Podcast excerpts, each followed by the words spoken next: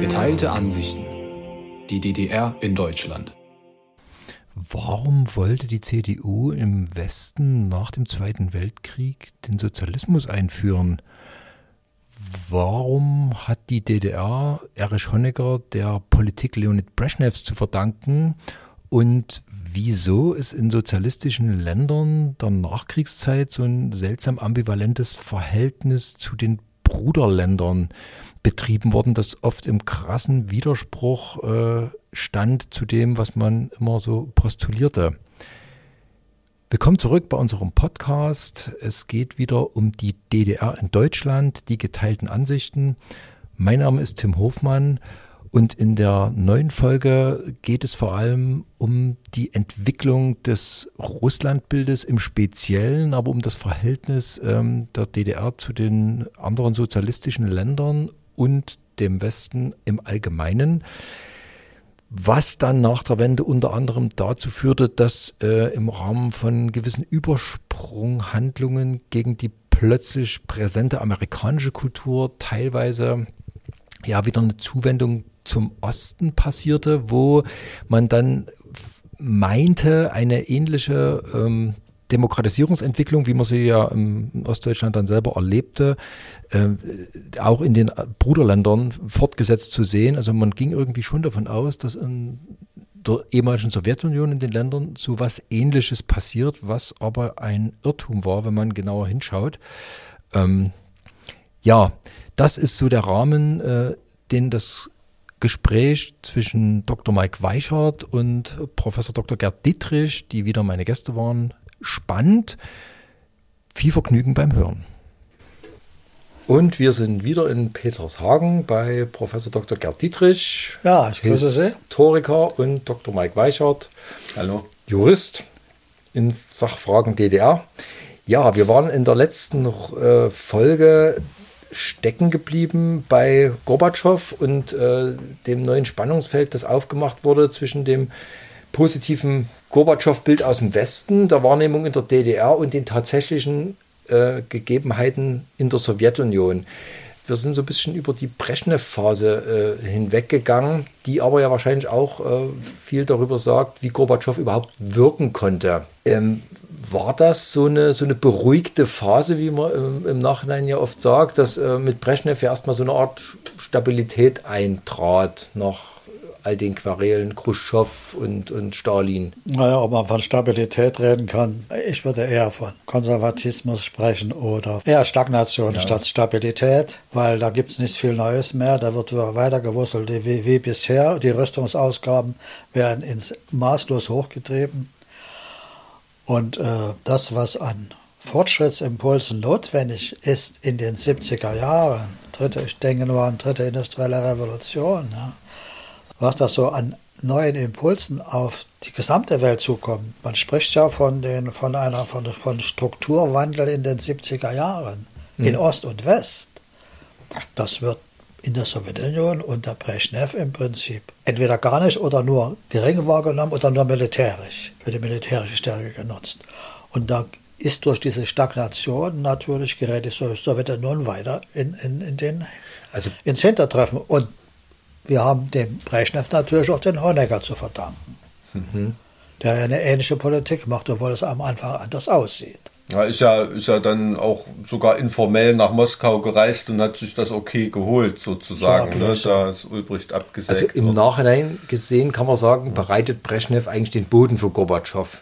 Durch so eine lange, gedehnte Phase, in der einfach ja, man muss auf dem Schirm haben, also gerade für die DDR, der späte Ulbricht war schon ja für so einen altersmilden, altersmilden Autokraten ähm, schon sehr reformfreudig. Ne? Also ähm, der da auch äh, in seinen späten Tagen oft in Richtung China, China mal geschielt hat und, und, und nicht zum großen Bruder Sowjetunion. Also dieses ähm, mhm. Konkurrenzverhältnisse muss man ja auch im, im, Blick haben und das hat Brezhnev nat natürlich nicht so sehr gepasst. Ne? Und nachdem Khrushchev, der da Ulbricht natürlich immer protegiert hatte, ähm, da weg war, war der große Schutzpatron und äh, nicht mehr vorhanden. Und da, der Machtkampf, der schon lange schwelte ähm, im, im DDR-Politbüro unterschwellig ähm, und scheinbar werden sozialistische, kommunistische Führer immer in solchen Machtkämpfen auf so eine Art beseitigt. Aus heutiger Sicht muss ja. man schon sagen, dass der alte Stalinist Ulbricht in den 60er Jahren ein Reformer geworden war, ja. ohne seine stalinistische Machtstruktur aufgeben zu wollen. Aber er mit der, unter der ständigen Angst gegenüber der Bundesrepublik weiter ins Hintertreffen zu geraten. Ulbricht hat immer den Vergleich mit der Bundesrepublik gehabt mhm. und wahrgenommen und hat immer versucht, sozusagen die DDR äh, noch voranzubringen. Wirtschaftlich, ökonomisch mhm. vor allen Dingen natürlich. Und, dafür, die, und diese ganzen Reformen der 60er wurden von der Kliege um Honecker, das war ja auch eine bestimmte Gruppe, schrittweise einge, eingedämmt und zurückgenommen. Und wir sind in die Brezhnev-Honecker-Zeit gerutscht, sozusagen. Mhm. Genau, und die Ablösung Ulbrichts durch Honecker hat es ja im Wesentlichen, hängt er im Wesentlichen an dem, an dem dazu stehen wir durch Brechnev. Inwiefern konnte denn dann sozusagen Gorbatschow so besonders hell strahlen, weil er eben diesen Kontrast hatte? Spielt das eine Rolle?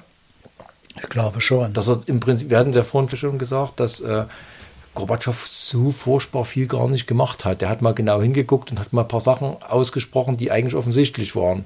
Also diese Stagnationsphase, die ist bei vielen in der Sowjetunion, zumindest bei allen, die sich irgendwie mit Politik beschäftigt haben, bei den Intellektuellen und bei den kritischen äh, Gesichtern natürlich immer, ist natürlich wahrgenommen worden, dass da sozusagen die Entwicklung des Landes stagniert, dass es nicht mhm. vorangeht und dass im Gegenteil die wirtschaftlichen und, und die äh, Lebenshaltungsprobleme schrittweise größer werden. Und dann kam die Ölkrise dazu, und dann kamen diese internationalen Verwerfungen dazu wirtschaftlich.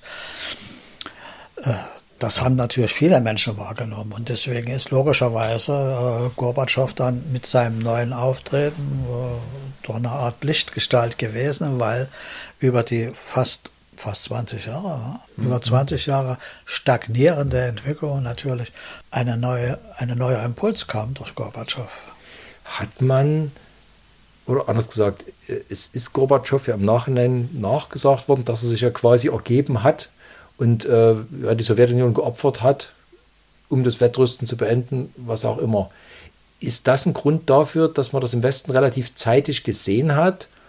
Und hat man ihn deswegen so gefeiert?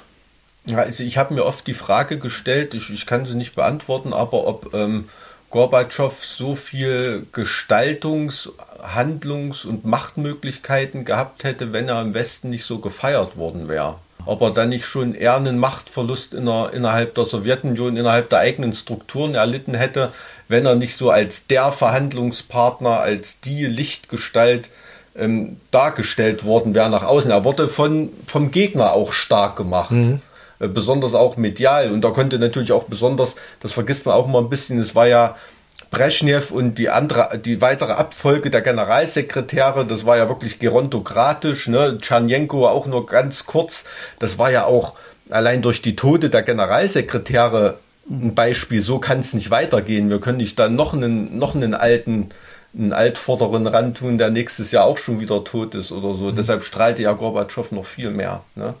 Und ähm, aber gleichzeitig ist natürlich die mediale Präsenz Gorbatschows im Westen für viele der Konservativen im Osten sofort das rote Tuch gewesen. Absolut. Wenn der Westen den Mann so lobt und so in den Vordergrund stellt, ja. dann kann das kein richtiger Kommunist sein, so nach dem Motto. Ja. Was ihn dann aber in der DDR-Bevölkerung noch mehr bestätigt hat, weil wenn die Alten, gegen die wir ja auch sind, so gegen den sind, dann kann der ja nicht schlecht sein. Also der DDR-Medienalltag sah ganz klar so aus, dass sich ein Großteil der DDR-Bevölkerung über Gorbatschow im Westfernsehen informiert Natürlich. hat. Ja, na klar. Das aber klar. Und im Osten wurde ja auch schrittweise seine Wirkung zurückgenommen und reduziert. Ja. Hm. Nur in den ersten ein, zwei Jahren wurden die, die Reden im neuen Deutschland veröffentlicht. Dann wurde schon ausgewählt, dann wurde schon geschnitten. Aber da war die Büchse der Pandora schon auf, weil ja, man konnte ja schlecht gegen ihn argumentieren. Er war ja, ja schließlich der Vorsitzende der KPDSU. Ja, ganz, ganz genau. Also das ist ein, ein total interessantes Gefüge. wo, wo es nicht die eine eindeutige Erklärung gibt. Da bin ich mir ganz sicher. Aber ich bin mir auf jeden Fall sicher, dass bis heute sehr unterbelichtet ist, was der Westen von großes Interesse daran hatte, Gorbatschow Hat groß der Westen in Gorbatschow quasi gesehen, dass seine Strategie des Todrüstens ja aufging, weil Gorbatschow ja de facto eingestanden hat, Leute, wir kommen nicht mehr mit. Ja, glaube schon. Gorbatschow hat es genutzt, indem er sich vor der Weltöffentlichkeit als der Vernünftige darstellen konnte, der gesagt hat, Leute, ich bin jetzt für den Frieden, ich, ich trete zurück. Das wurde, also das äh, war damals ein Riesenschritt, wurde eigentlich einhellig gefeiert, dass da endlich mal in diesem West, in, die, äh, in diesem Wettrüsten, was ja durchaus auch im Westen sehr kritisch gesehen worden ist, auch in der Popkultur. Und wir haben ganz viele Beispiele von braucht man Udo Lindenberg nennen, die dagegen protestiert haben. Und dann kommt endlich einer, der stoppt diesen Wahnsinn. Und das war Gorbatschow. Genau. Aber ist ja auch die, das Zeichen, okay, ihr habt gewonnen.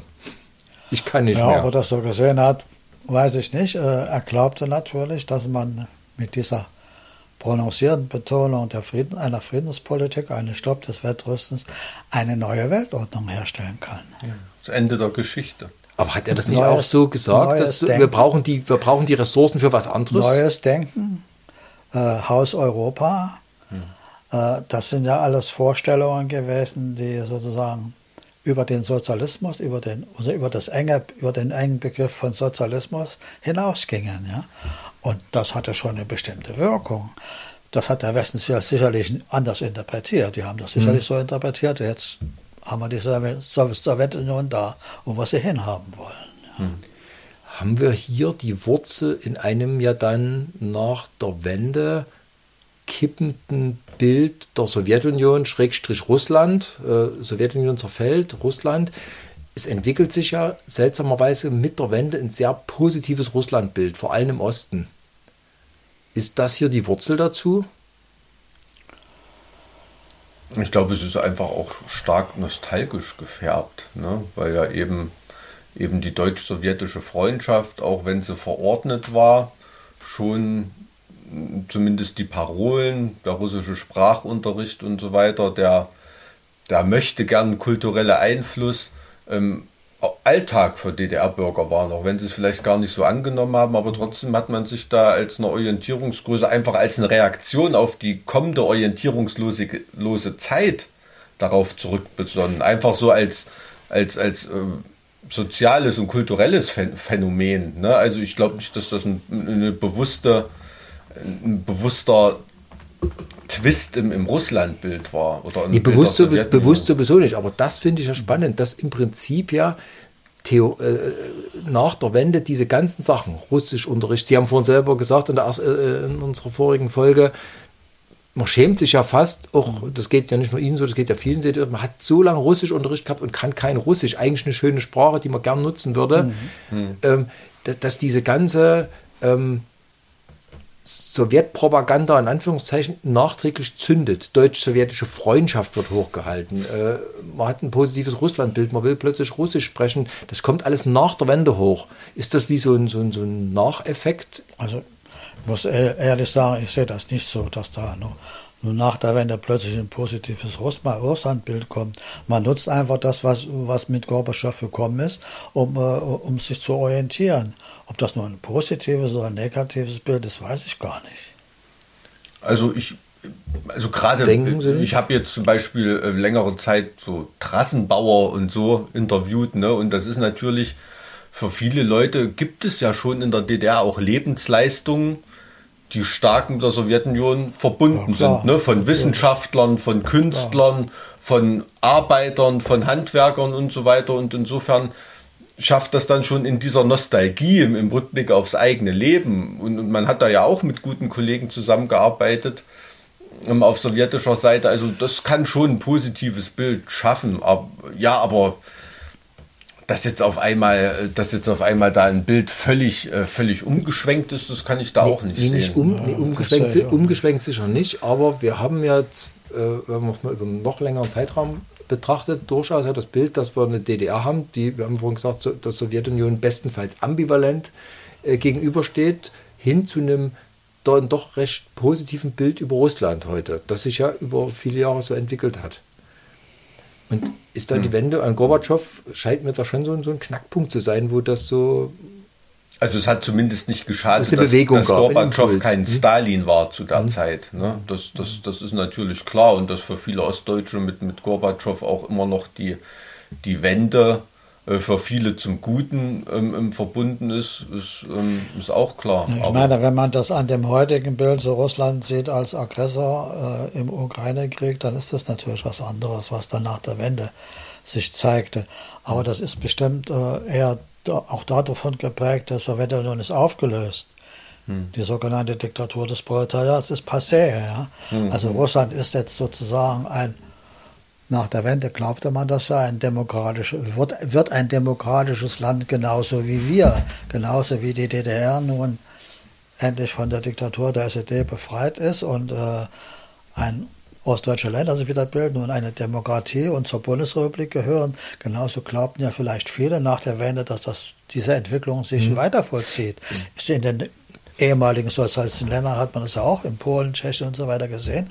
Und viele glaubten sicherlich und dachten das auch. Und das hat sich ja über Jahre auch so angedeutet. Dass die Wende im ganzen Ostblock passiert. Genau. So wie das, es in der DDR, genau, BRD, dass, genau, also, dass das sozusagen eine europäische Wiedervereinigung ist. So gut, das ist, ein, das ist, eine interessante und, These. Und ja. das, ist ja, das ist ja eigentlich die These von Gorbatschows Haus Europa.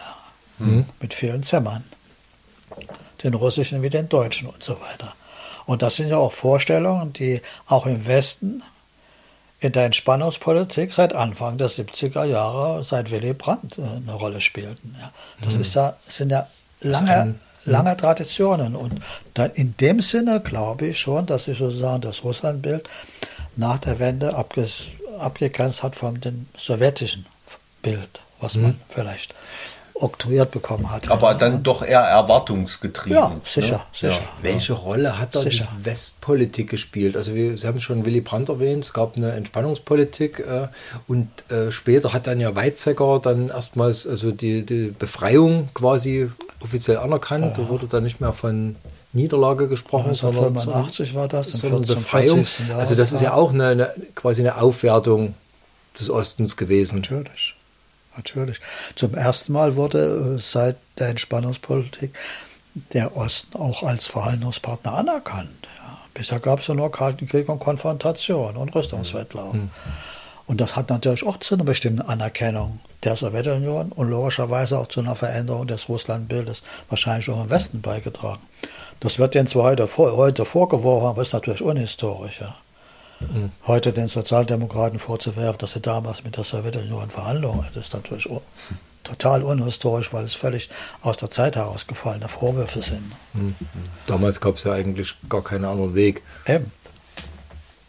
Sonst wäre ja gar nicht, wäre es ja gar nicht zur Wende und zur Auflösung des, des, des kommunistischen Systems gekommen im, im, im Osten. Also äh, Sie haben vorhin gesagt, dass, dass das äh, Russlandbild gar nicht so positiv ist. Ist das dann auch wieder eine Projektion, dass, dass man diese, diese anwachsende Russlandfreundlichkeit, äh, dass das auch eher in kleineren Kreisen stattfindet und äh, dass das dann doch gar nicht so tief verwurzelt ist in der Bevölkerung? Ja, das glaube ich sowieso.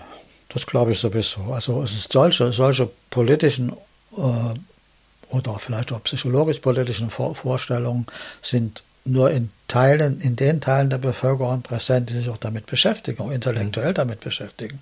Und das machen doch die normalen Bürger nicht. die werden durch die Propaganda und durch die Medien geprägt und dann logischerweise können sich dann mal die Bilder verändern oder durch, durch stärkeren Medien oder ideologischen Einfluss, aber eigentlich sind solche Sachen, die wir jetzt diskutieren, Probleme der intellektuellen Kreise vorwiegend. Hm. Aber die Bilderverschiebung passiert dann ja schon. Also, Sicher. Und, und es gibt immer, wir haben ja vorhin schon festgestellt, so ein bisschen so wie, wie so, so ein Nachhall. Also dieses positive Bild von Gorbatschow, das zieht sich ja dann weit rein. Also man, man betrachtet ja in den 90ern, in den Nullerjahren in der DDR, also Entschuldigung, also in der ehemaligen DDR, betrachtet man dann ja offenkundig Russland ja immer noch so als, das ist eben das Russland Gorbatschows, das sind die, die das ermöglicht haben, das ist die positive Kraft und man hat im Hinterkopf Wende, überall, bei denen auch irgendwie. Ja. Den Putsch klammert man so ein bisschen aus. Das ist jetzt, das ist eine interessante Frage. Ich habe mir nicht darüber geforscht. Ich kann jetzt nur, nur eine einen Eindruck nennen. Mein Eindruck ist natürlich der, dass viele äh, vom Sozialismus, vom realen Sozialismus enttäuschten, aber am Sozialismus als bessere okay. Gesellschaft hängenden, genau das jetzt projizieren. Ja.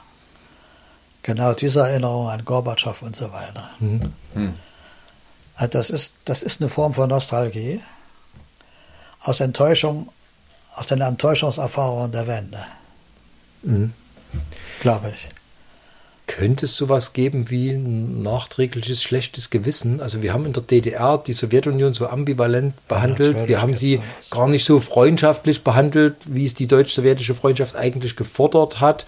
Und dann kommt Gorbatschow, dann kommt diese Anerkennung durch den Westen, Weizsäcker, ähm, Haus Europa. Ist das wie so ein, so ein nachträgliches, ja, wie so ein Bedauern? Wir, wir hätten Russisch lernen können, haben es nicht getan. Also lass uns das doch jetzt mal wenigstens positiv sehen. Kann schon sein. Kann auch eine, eine Reaktion sein oder eine, eine Erklärung für diese. Also ich denke auch, es ist ein Stück weit eine, eine, eine Übersprungshandlung auf die ähm, als Abwehrreflex der amerikanischen Kultur gegenüber.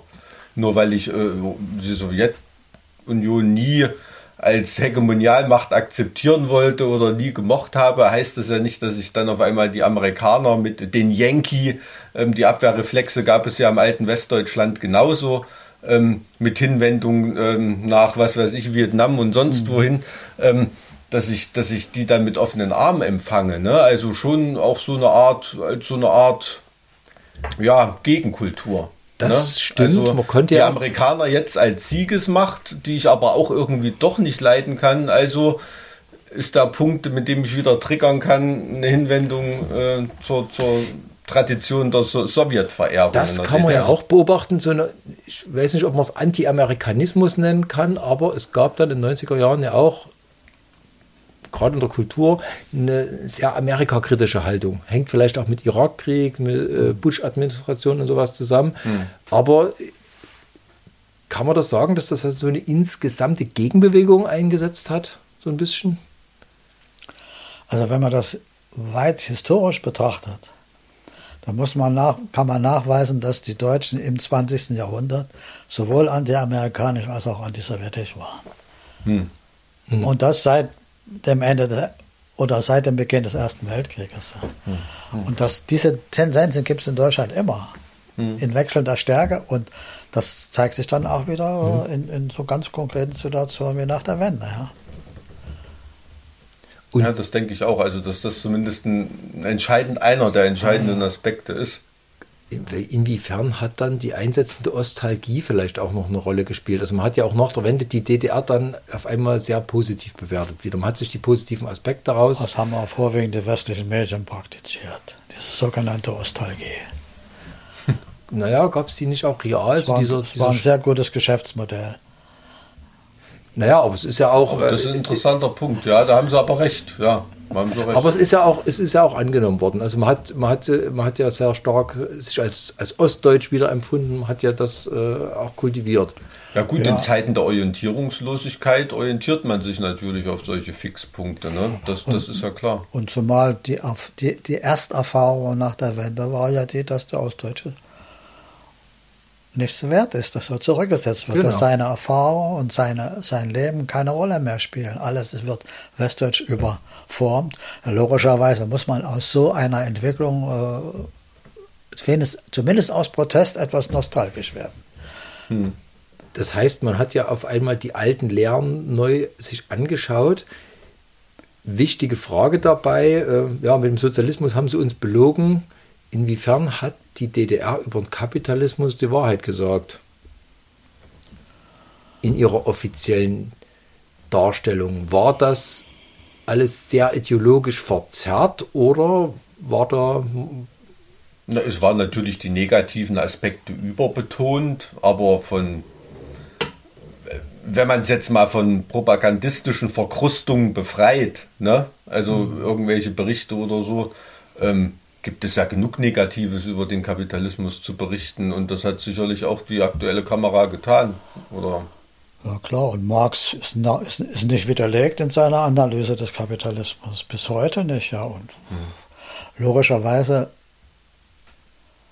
Der Witz dabei ist nur, man hat natürlich alle negativen Seiten des Kapitalismus übertrieben und hat sich, mhm. auf, das, sich auf der sicheren Fortschrittsseite gefühlt und hat manche Entwicklungen im, im, im, im Westen gar nicht ignoriert, weil nach dem Motto, der bricht ja sowieso bald zusammen man hat ihn nicht ernst genug genommen. Ja. Das war ja wissenschaftlich nachgewiesen, dass das so sein wird. Angeblich, ja. Ja, ja natürlich, also, aber das war der man, Stand. Man ja. wähnte sich in, auf der wissenschaftlich sicheren Seite und glaubte, Dinge ignorieren zu können, weil sie eh obsolet sind. Genau, genau. Also aus, aus, aus der Sicht war das wissenschaftlich nachgewiesen, dass das so, so nicht sein kann und welche Entwicklungsphasen denn kommen werden. Und ähm, also die Frage stellte sich gar nicht. Insofern war das gar kein. Also zeigt der Westen heute durchaus das Gesicht, dass die DDR immer von ihm hatte oder wie sie ihn erzählt hat.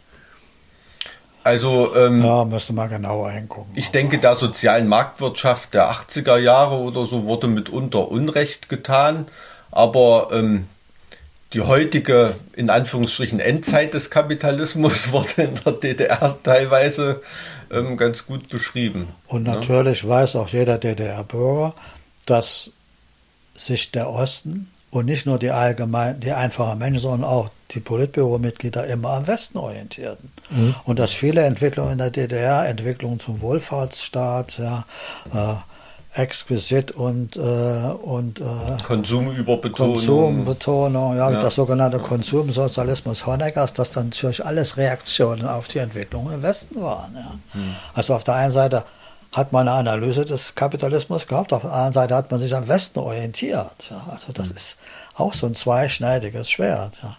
Aber immer in, der, in dem Glauben, wir sind die Überlegenen. Und das haben viele Leute geglaubt. Viele Leute haben geglaubt, selbst wenn sie mit dem realen Sozialismus in der DDR schlechte Erfahrungen gemacht haben, viele Leute haben geglaubt, Sozialismus ist die bessere Gesellschaft. Mhm. Weil mehr Gleichheit, mehr Gerechtigkeit, mehr soziale Sicherheit. Also Sozialismus, also Gerechtigkeit aber so wie im Westen. So richtig gesehen. Ja, ja, man, man, darf es, man, man darf es ja auch nicht ähm, alles so über einen Kamm scheren. Es gibt selbst unter Osteigiger niemand, der sich ernsthaft einen Honecker zurückwünscht. Also das ist ja, es ist so ein, so, ein, so ein diffuses Gefühl von, was hätte sein können und was war eigentlich, es war nicht alles schlecht. Mhm. So, so ist das ja eher, dass dieses komplette System sich zurückgewünscht wird das habe ich, also es gibt es in Polen mit Jaroselski oder so auch nicht, ja, ne? um, um, um, um, Gottes Willen. Und, und, und das, das wird ja immer so ein bisschen auch in einen Topf geworfen. Ne? Es wünscht sich keiner Honecker zurück, es wünscht sich keiner Ulbricht zurück, es wünscht sich noch nicht mal jemand Grenz zurück. Ne? Und man könnte ja sogar ähm. so argumentieren, nach 1945 gab es die Vorstellung, die hat sich lang gehalten, vielleicht bis zum Ende der DDR sogar, Faschismus gleich Kapitalismus. Es kann nur etwas anderes geben und das muss der Sozialismus sein. Hm. Und da gab es auch sozialistische Vorstellungen von den Kommunisten bis zu den christlich-sozialen. Ja. Selbst, hm. selbst die CDU hat in ihrem Programm äh, Enteignungs- und, und Sozialisierungs. Sozialismus wagen waren CDU-Wahlplakate. Christlicher, christlicher Sozialismus, demokratischer hm. Sozialismus, ja. realer äh, Sozialistische Vorstellungen spielen seit 1945 eine große Rolle im unterschiedlicher Stärke sicher, aber immer in der Vorstellung, dass also man, man, man, hat so dieses Traumbild äh, sozialistische Gesellschaft, aber mit westlichem Lebensstandard. So, ja, so etwa. Ja. Sie haben vorhin gesagt, ähm, die DDR hat den Westen so stark kopiert. Ähm, war das nur oberflächlich oder wie, wie tief reichte das denn? Diese Kopiererei. Also mir fällt dann immer ein, so dieses, dieses Gastarbeiterprinzip. Ne? Man hat dann mhm. so selbst, man hat ja in der DDR selbst äh, sogar Vertragsarbeiter ja. hergeholt. Das äh, wurde zwar völlig anders genannt, aber wenn man es heute mal so nebeneinander legt, war das kaum was anderes. Ne? Naja, das ist aber im Westen wie im Osten einfach dem Mangel an Arbeitskräften geschuldet. Mhm. Die Industriegesellschaft, die in Ost und West existierte, brauchte Arbeitskräfte und neue Entwicklungen braucht neue Arbeitskräfte. Und da die deutsche Bevölkerung sich relativ wenig reproduzierte, musste man natürlich auch noch Leute aus dem Ausland holen. Und Industriegesellschaften, die sich das leisten können, wie die Bundesrepublik, hat der Gastarbeiter geholt und die DDR hat das eben auf einer anderen Basis gemacht, aber im Prinzip wurde das Gleiche. Es ging um nichts, ging um nichts anderes als neue Arbeitskräfte ins Land zu holen. Das, das ist ein spannendes Thema, weil da frage ich mich oft, wie konnte das kommen, dass gerade die DDR das ja eigentlich noch viel härter gemacht hat. Also wenn man das, wie gesagt, die, die, die Gastarbeiterverträge äh, in der Bundesrepublik kann man, kann man sehr kritisch sehen, aber da gab es ja so gewisse Mindeststandards an, an Menschlichkeit, sag ich mal, wenn auch auf niedrigem Level am Anfang. Aber die Gastarbeiter oder die Vertragsarbeiter in der DDR, die sind ja wesentlich härter äh, behandelt worden, bis hin zu Schwangerschaftsverboten. Das ist der und, einfach und, der Unterschied im politischen System ja, zwischen Demokratie und Diktatur. Und also logischerweise konnten sich die DDR auch nicht leisten, also sozusagen denen eine gewisse Freiheit zu gewähren, dass sie vielleicht noch im Lande bleiben oder so. Das wäre ja noch viel teurer geworden. Also Hat man das wirklich so knallhart ökonomisch gesehen? Ja, das denke ich schon. Weil rein von, von der ganzen sozialistischen internationale Idee, Brudervolk etc. pp. hätte man dann doch eigentlich so ein bisschen mehr Austausch mit der Bevölkerung zumindest so tun müssen. Das ist genauso wie mit den sowjetischen Soldaten. Von wegen Internationalismus. Distanz. Und es ist auch in der, in der, in der Gesellschaft, ähm, also es gibt Untersuchungen dazu, also auch ähm, Zusammenstellung rassistische Übergriffe auf Gastarbeiter und so weiter. Also da war in der DDR schon einiges los, ne? bis hin zu Morden, ähm, halbe Pogrome. Ähm, also die Stimmung in der Bevölkerung war jetzt auch nicht nur ausschließlich positiv. Ja, ne? Also gerade Mosambikanern äh, gegenüber und so weiter. Also da gibt es schon erschütternde äh, Berichte. Also da gibt es das wird ja jetzt erst langsam aufgearbeitet, ne? vor allem mhm. noch mit den vietnamesischen Vertragsarbeitern, die mhm. wohl die größte Gruppe gestellt haben. Mhm. Äh, ich weiß es nicht, also da habe ich keine Zahl, aber nach meinem eigenen Empfinden habe ich auch am meisten Vietnamesen. Wo, wo kam gesehen, da überhaupt ja. die Idee her, dass man dieses westliche Modell eins so übernimmt? Ja, erstmal die Idee, wir brauchen Arbeitskräfte. Das ist klar. Das ist Aber äh, dann, und dann überlegt man, wie, woher. Und dann äh, ist natürlich auch noch der, das, das ökonomische und das Lebensstrukturgefälle zwischen diesen Ländern, aus denen Gastarbeiter kamen, Mosambik oder Vietnam, natürlich ein gewaltiges. Man hat den Leuten ja nicht nur angeboten, dass sie im Osten einfach arbeiten, sondern die haben ja teilweise auch Ausbildung bekommen. Mhm. Ja, also gerade Angola und Mosambik, die, die sind ja alle dann als mit, mit einer Berufsausbildung wieder zurückgegangen, wenn sie zurückgegangen sind. Ja. Also das war ja, das war, es war nicht bloß ein reines Nehmen, sondern es war auch ein gegenseitiges, beruht auch auf Gegenseitigkeit. Man hat, das hat man ja auch propagiert. Man hat auch propagiert, man unterstützt diese Länder, indem man äh, Arbeitskräfte von ihnen bekommt, und die Arbeitskräfte ausbildet, damit die dann wieder als ausgebildete Arbeitskräfte in diese Länder zurückgehen und dort den Sozialismus voranbringen können. Das, das und das sti stimmt ja auch so. Das ja. ist ja keine schlechte Dachidee. Nein, nein. Die Ausgestaltung selbst, die ja. war ja dann sehr unfrei. Ja, genau. Gab's Gab es da Unterschiede? Also, weil ich habe schon einen Eindruck, ähm, es durften ja mehr Chilenen frei studieren als jetzt irgendwie ähm, Mosambikaner zum Beispiel oder Kubaner war auch was anderes als Mosambikaner ja, oder da hat so. Man vielleicht noch Unterschiede gemacht. Je, nachdem aus dem Land, wo die das, das weiß ich nicht. Dazu habe ich auch nichts untersucht, aber nur als Frage wissen Sie auch nicht. Ja, das ist natürlich ja. ein Unterschied, ob die Leute äh, in die DDR als Vertragsarbeiter kamen, oder als, in der ja. Industrie arbeiten, oder ob die Leute über äh, kulturelle Beziehungen zum Studium in hm. die DDR kamen. Hm, hm. Das sind zwei völlig verschiedene Dinge. Ja, okay, die Studenten kamen vier, fünf Jahre oder ein Jahr Sprache gelernt und dann vier, fünf Jahre studiert und dann ging sie wieder zurück. Mhm, ja. Mhm. Das war eine normale Regelung für, wie für jede Auslandsstudenten in, in, in anderen Ländern auch. Ja, Vertragsarbeiter mhm. war was anderes, ein bisschen anders. Aber nochmal, woher kam dann die Idee, dass man die so hermetisch abschotten muss? Gab es da nirgendwo in der Partei mal die Idee zu sagen, Mensch Leute, jetzt haben wir doch mal eine gute Gelegenheit, hier so ein bisschen sozialistische Brudervolksexotik auch reinzukriegen?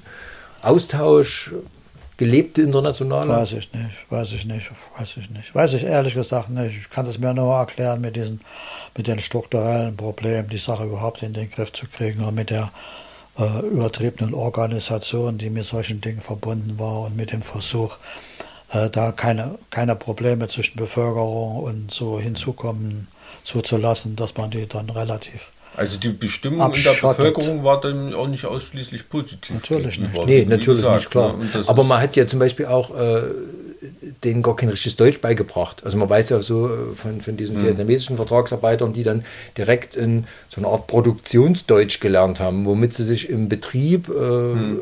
technisch Klar. über die nötigsten Arbeitsschritte unterhalten konnten, aber um, um Himmels Willen nicht. Äh, das mit, wird mit, mit den Italienern und Jugoslawien in der Bundesrepublik genauso gewesen sein.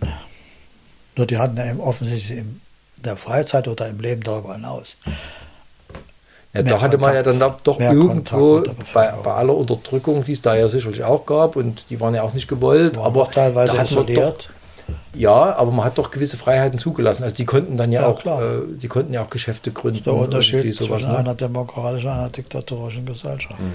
Was im Nachgang schon eine sehr harte Betrachtung ist, ne? Ja. ja, ja, natürlich, klar, aber das ist dann auch mal Realitätscheck DDR. Ne? Genau klar, da, in sowas äußern sich dann eben auch die politischen Verhältnisse in der DDR.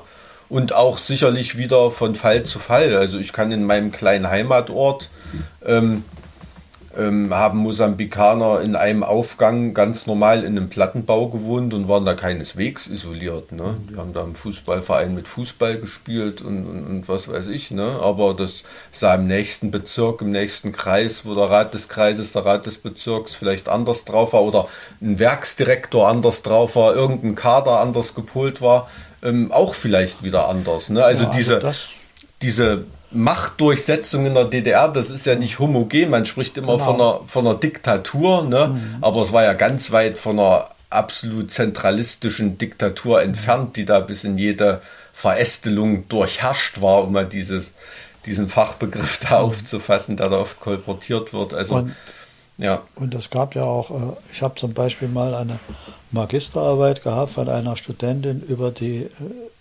spanischen Emigranten, die also nach dem Bürgerkrieg in Spanien 1940 mhm. ausgewandert sind über Frankreich und dann in, die, in eine Gruppe in die DDR kamen. Mhm. Und die wurden am Anfang, obwohl sie äh, fast alles Kommunisten waren, ja, haben ja im Bürgerkrieg gegen Franco gekämpft, ja, die wurden zuerst auch mal so isoliert, weil man hat ja gar keine andere Möglichkeit. Man konnte den nur ein, man konnte für die nur einen Neubaublock freiräumen und die dann mhm. dort unterbringen. Das hat sich dann mit der Zeit geändert. Die sind dann sozusagen in die Gesellschaft diffundiert, weil sie ja nicht, nicht mehr zurück konnten. Hm. Die hatten, da gab es keine Probleme. Ja. Die sind dann alles Mögliche geworden und, und ganz verschiedene Berufe und waren natürlich relativ frei im Rahmen DDR, während das mit solchen Gastarbeitern wieder ganz anders aussehen konnte. Also es gab da wirklich verschiedene Möglichkeiten und Varianten. Das Spannende daran ist, dass in dem Fall im Prinzip äh, Ost und West die gleichen Fehler parallel gemacht haben. Ah ja, kann man sagen. Ja, man wollte Arbeiter und es sind Menschen gekommen. Ne? Das da ist ja immer dieser Satz, der ja. da ähm, sehr, sehr treffend also das war auf jeden Fall ein Punkt, an dem der Sozialismus ja. keine Vorzüge hatte oder irgendwelche man könnte irgendwelchen sagen, Vorsprung gezeigt hat. Waren beides industriegesellschaftliche Lösungen. Ja, ja hat gesagt, ja, sie, ja. ja war, war, völlig unabhängig von, von Ideologie oder. Nur in der DDR System. war es eben noch mit diesem Entwicklungshilfeaspekt versehen, ja. ne, den Brüdervölkern in Afrika vor allem gegenüber und Südamerika. Aber ähm, allein dieser Antrieb hätte sicherlich nicht gereicht, um solche Programme zu starten. Inwiefern war denn dieser Entwicklungshilfeaspekt äh, rein ideologisch verbrämt oder hat man das wirklich auch schon gesehen, um die Einflusssphären zu sichern? Ja, man muss das immer vor dem Hintergrund des, des Kampfes der DDR-Führung um internationale Anerkennung sehen. Klar. Das und war oberste Prämisse von Hermann Axen und Co. Und es gab also, ja auch Absprachen zwischen den sozialistischen Ländern, welches ja. sozialistische Land in welchem afrikanischen Land so stärkere Hilfe leistet und welches mhm. woanders. Das war ja eine gewisse Aufteilung. Sowjetunion überall, klar. Mhm. Und äh, das war natürlich auch ein Aspekt der Sicherung sozusagen oder der Ausweitung des sozialistischen Weltsystems. Natürlich gehörte das dazu. War das dann in Einklang mit der Sowjetunion, dass man wirklich das so als, als Block gesehen hat? Oder hat, hat die DDR da versucht, auch so ähm, bei der Entwicklungshilfe so ein bisschen eigene ich will nicht sagen, eigene Kolonien zu schaffen, aber nicht, so, so ein bisschen eigene nicht, Gründe aufzubauen. Man hatte zum Beispiel nach Angola, Mosambik äh, sehr enge Verbindungen. Ich glaube, das waren eher Absprachen zwischen den sozialistischen Ländern. Also könnte man nicht da vorstellen, dass die DDR da äh, welche eigenen Interessen hatte. Dann hätte sie die ja in ehemaligen deutschen Kolonien verwirklichen nee, also das ist, das ist, wenn man, wenn, wenn, wenn ich ehemalige DDR-Politiker oder so, so interviewt habe, ähm, war der erste, also fast immer der erste Satz, äh, da mir da äh, gesagt wurde, sie müssen sich vergewissern, die DDR war ein Anhängsel der Sowjetunion. Klar. Und ohne die Sowjetunion ist da gar nichts gelaufen. Und es ist im Prinzip undenkbar, dass die DDR äh, zu irgendeiner Zeit äh, das gegen den Willen der Sowjetunion da irgendwelche Entwicklungen betrieben mhm. hätte oder genau. eigene Sachen genau. vollführt hat. Selbst wie Ulbricht, jemand wie Ulbricht wurde dafür abgesägt. Ne? Und das ist einfach so. Klar. Das muss man sich immer, es war ein Satellitenstaat. Es war, es war ein Satellitenstaat und ohne, ohne das Go aus Moskau ist da gar nichts passiert. Und ganz oft ist die DDR im vorauseilenden Gehorsam vorausgaloppiert und es musste gar nicht eingehegt werden ähm, mhm. aus, aus Moskau. Ne? Also man muss sich da auch mal als der Prager Frühling losbrach oder so, ne, da war die DDR voll auf Linie, ne, da waren die da, da Musterschüler, ne, da haben die an einer eigenen Verfassung gearbeitet, die sie noch näher an, an sozialistische Bruderland ähm, oder Vaterland bindet und so weiter. Also da war die DDR immer ein Musterschüler und dass da solche eigenen Tendenzen waren, ohne, ohne dass das mindestens abgesprochen war mit Moskau, ist halte ich für undenkbar ich, würde ja nochmal zu den, zu den Vertragsarbeitern zurückkommen, weil das äh, irgendwie fand ich sehr interessant. Inwiefern ist denn das in der DDR dokumentiert und, und aufgearbeitet worden oder lief das doch sehr unterm Radar? In der DDR ja. oder nach der DDR? Sowohl als auch, aber vor allem in der DDR. Ist, ist dazu geforscht worden in der DDR schon oder wann kam, wann kam das Thema Vertragsarbeiter so richtig auf? Also ob sich die Wissenschaft, die Geschichte oder die Sozialwissenschaft damit beschäftigt hat, weiß ich gar nicht. Natürlich, natürlich gab es äh, vor Ort da immer auch Psychologen und natürlich gab es vor Ort auch immer äh, ein System der Betreuung der Vertragsarbeiter durch Funktionäre und natürlich auch durch Staatssicherheit, Überwachung. Das gab es natürlich, äh, aber wie weit das nun schon erforscht worden ist. Weil Im Westen gab es die Auseinandersetzung mit den Gastarbeitern ja schon. Ne, also bis, bis auch in die Kultur rein. Es, ist, es wurden Lieder drüber gemacht. In der DDR ist das nicht offiziell gemacht worden, aber. Also ich, ich bin da jetzt nicht gesichert, aber rein zahlenmäßig war es ja im Verhältnis zur Bevölkerung auch nicht vergleichbar mit ja, Westdeutschland. Klar, klar. Wie, war, wie, war, das ungefähr? Das weiß ich nicht, aber jetzt rein von meinem, meinem Gefühl her bin ich, bin ich mir sehr, sehr sicher, dass, dass allein die schiere Zahl in Westdeutschland viel, viel größer war. Ja, Prozentual. Und damit auch der, ja. Im ähm, Westen ging es natürlich in die Millionen, aber in der DDR hat es bestimmt, und die Vertragsarbeiter bestimmt keine Millionen erreicht, oder? Hm. Nein, denke ich. Das, das war ja auch kontingentiert mit den, mit den, das waren ja immer Verträge mit den einzelnen Ländern. Da wurde dann im Vertrag äh, festgelegt, 20.000 aus Mosambik, 10.000 aus Vietnam und so weiter. Und das gab es dann in verschiedenen, wurde immer wieder ausgebaut, klar, wurde immer, aber das war immer genau festgelegt, die Zahlen, äh, wie viele da aus diesen Ländern kommen und wie viele wieder gehen, das war alles in Verträgen zumindest äh, und im Westen fundamentiert. War aber ironischerweise ja der Kontakt zur Bevölkerung viel größer. In den Betrieben und so auf Arbeit da hat sich dann auch der Rassismus geäußert ne? und, und die, die, Ablehnung, dann sind wir bei Günter Wallraff ganz unten, mhm. wo sich damit ja auch auseinandergesetzt wurde. Die DDR ist halt eher den Weg der Abschottung gegangen. Ne? Also die Vietnamesen haben möglichst unter sich gearbeitet mit möglichst geringem Kontakt zur Bevölkerung. Naja, Weswegen das Phänomen ja dann auch erst zur Wende so richtig. Also geringer Kontakt, Kontakt zur Bevölkerung. Also ich kann mich äh, durchaus also erinnern, dass da ein reger Textilhandel stattgefunden ja, hat klar. zwischen Vietnamesen und Einheimischen und. Das war also, aber ja dann schwarz quasi. Also ja, ja, natürlich, klar, aber ist ja trotzdem eine, eine Interaktion. Das stimmt, ne? die Vietnamesen haben dann. Ja. Äh, also das hat, das hat schon stattgefunden und auch Zigaretten und, und, und so weiter. Ähm, es ist vielleicht total platt, das sozusagen, aber vielleicht ist es auch zwischen den Nationalitäten und Kulturkreisen äh, ein Unterschied. ähm, dass Vietnamesen da in, in anderen Clustern funktionieren als äh, südländische Gastarbeiter aus Griechenland, äh, ja, die ein einnehmenderes Wesen haben, eventuell. Das kann doch sein. Aber da, dazu habe ich keine Untersuchung, weiß ich nicht. Ich auch nicht. Aber es gibt nach der Wende gibt hm. schon einige Literatur zu diesem Phänomen der Vertragsarbeiter, hm. auch in der ehemaligen DDR. Aber habe ich noch nicht ausgewertet. Hm.